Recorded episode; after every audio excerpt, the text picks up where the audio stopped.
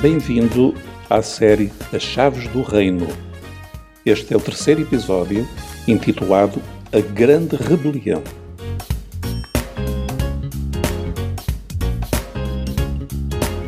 Nunca conseguirás entender a Bíblia se não entenderes o que ela explica nos primeiros três capítulos do seu primeiro livro, Gênesis.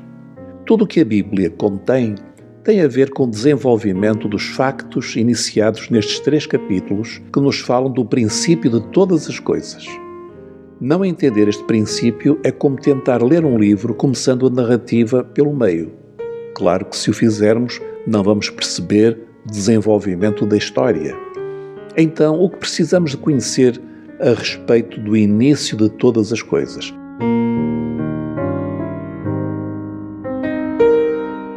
Sete factos essenciais. Primeiro, tudo o que existe foi criado por Deus. O universo e o nosso mundo não são produto do acaso, mas resultam de um ato criador intencional de Deus.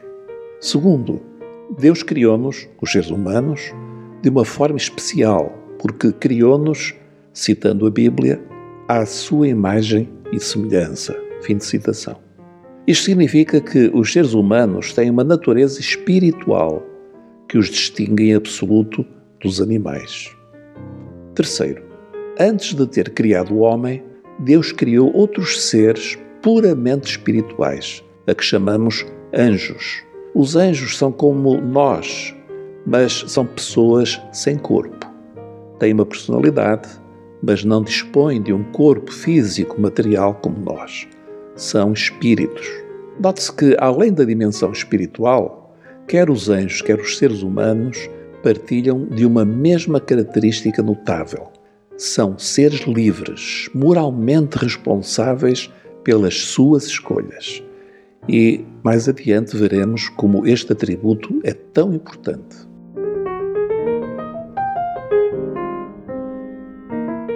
Quarto, Deus reinava sobre tudo o que existe com amor, sabedoria e justiça.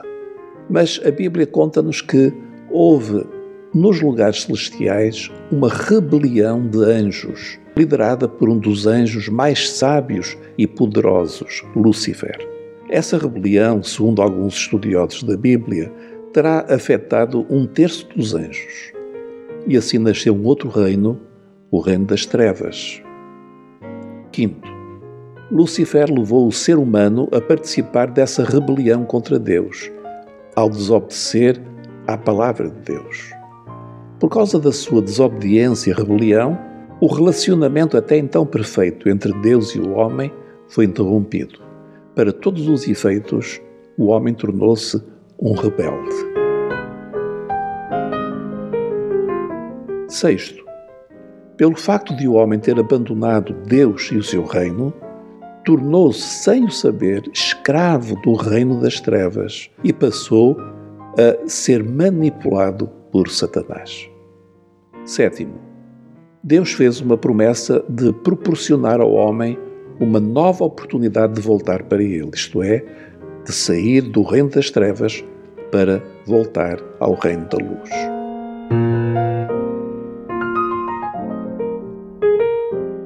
Esta é uma síntese muito resumida dos factos narrados no início da Bíblia. Não vou discorrer sobre todos estes sete factos, porque levaria muito tempo. Vou a seguir apenas desenvolver aqueles que são mais relevantes para o nosso tema. A primeira coisa que é importante que entendas é que o mundo em que vivemos hoje não é o mesmo que Deus preparou originalmente e que desejava para nós. Às vezes ouço as pessoas dizer: se Deus é bom porque permite tanto mal, porque há tanto sofrimento, etc. A resposta simples é esta: o mal que existe no nosso mundo hoje é resultado de uma escolha, uma má e infeliz escolha. Perguntamos, mas não poderia Deus ter impedido que esta má escolha fosse feita? Sim, mas então nós não seríamos como somos, seres livres seríamos uma espécie de robôs avançados que apenas fazem aquilo que se lhes manda fazer. Deus quer ter uma relação conosco de amor. Deus é amor Ele deseja amar e ser amado. Não há nada mais belo e precioso do que o amor, não é verdade? Mas o amor pressupõe liberdade. Ninguém ama porque é obrigado. O robô pode obedecer cegamente, mas não pode amar. Compreender isto é muito importante.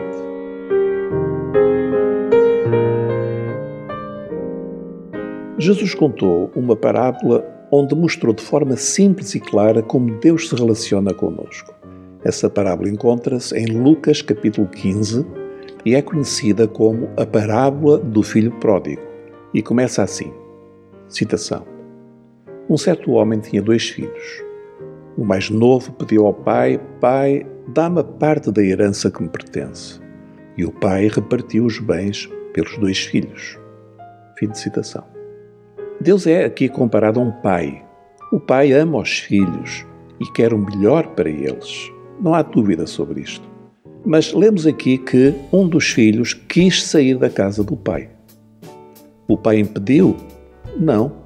Como pode um pai obrigar um filho amá-lo e respeitá-lo? Lemos que o pai acedeu à sua vontade e deixou partir.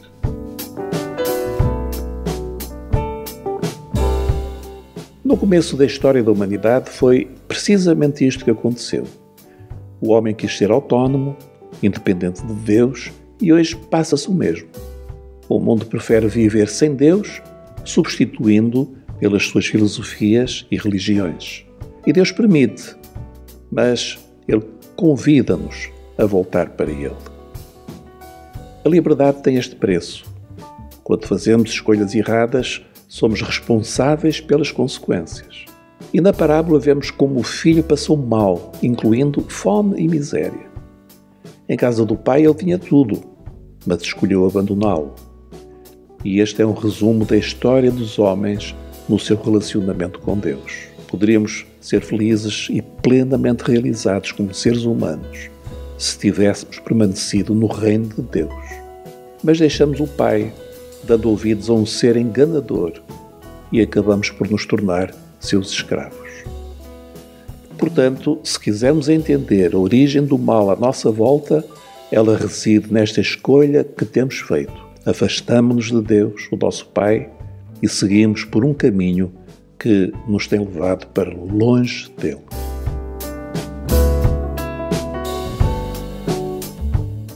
Ficamos por aqui neste episódio. Falamos do início de todas as coisas. Só assim podemos compreender o plano do reino de que a Bíblia fala. Iremos continuar no próximo episódio, mas antes convido-te a orar comigo. Meu Pai, eu tenho vivido longe de ti, mas eu quero voltar para o teu reino. Ensina-me o caminho e ajuda-me. Peço-te em nome de Jesus. Amém.